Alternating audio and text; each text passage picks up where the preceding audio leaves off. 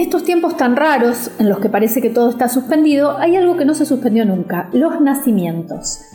En todo el mundo, desde 2004, se celebra una Semana Mundial del Parto Respetado, que este año es del 17 al 24 de mayo.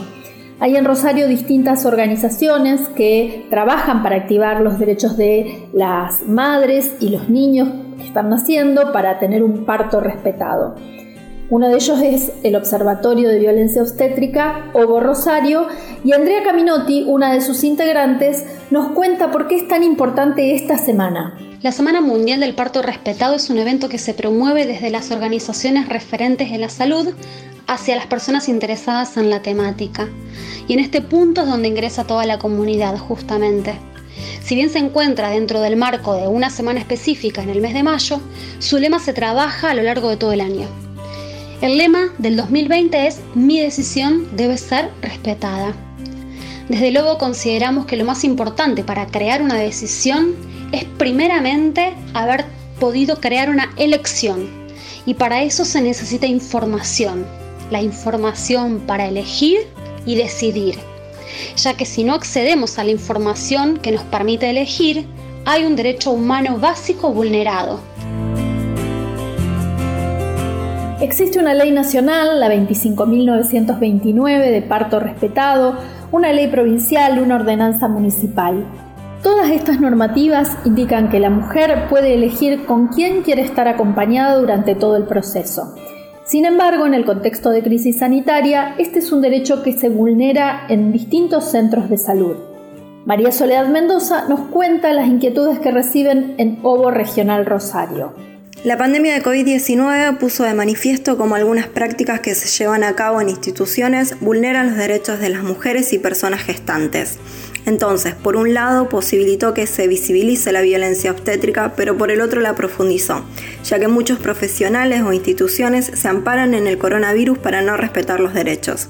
La Organización Mundial de la Salud y el Ministerio de Salud de la Nación tienen protocolos de atención al parto y nacimiento actualizados regularmente tanto para personas con COVID-19 positivo como para quienes no tienen el virus.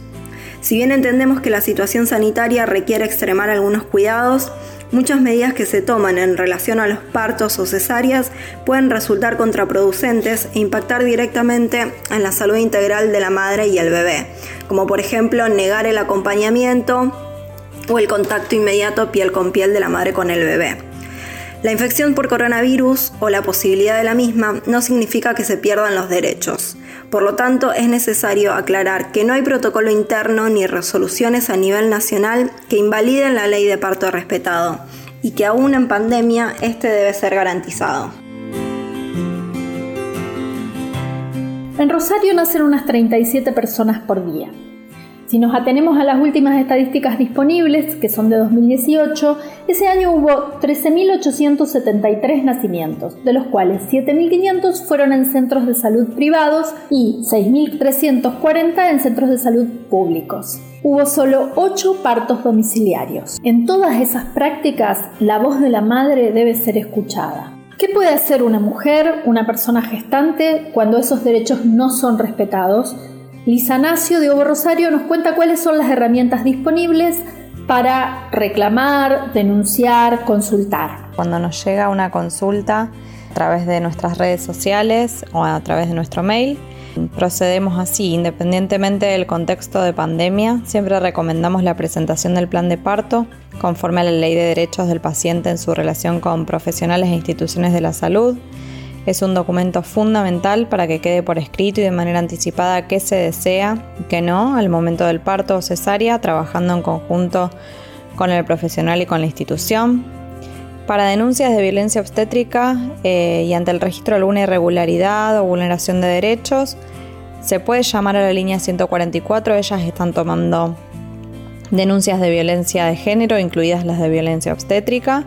Nuestro mail es observatoriorosario.gmail.com El momento del nacimiento, del parto, es demasiado fundante para que se haga entre gritos, entre falta de respeto, entre apuros, entre personas que no escuchan los deseos de quien está dando a luz. De esto nos habla Juliana Fasci. Desde Ovo Regional Rosario creemos que parir es un hecho político y que el parto respetado es una construcción conjunta desde diferentes espacios, empezando por el Estado en todos sus estratos, municipal, provincial y nacional, exigiendo y garantizando las condiciones materiales para la real implementación de la Ley 25929 de parto respetado en todos los efectores de salud, tanto públicos como privados, efectuando las debidas sanciones a quienes incumplan la ley y teniendo en cuenta y respetando a quienes decidan transitar un parto planificado en domicilio, revalidando el rol de las parteras, parteros, dulas y poricultoras, bajo la premisa de que el parto respetado no es una moda ni un negocio, sino un derecho. Nacer bien, tener un buen parto, es esencial para la salud mental de las hijas y de las madres. De eso se trata esta Semana Mundial del Parto Respetado de poner el foco en ese momento tan importante para todas las personas del mundo.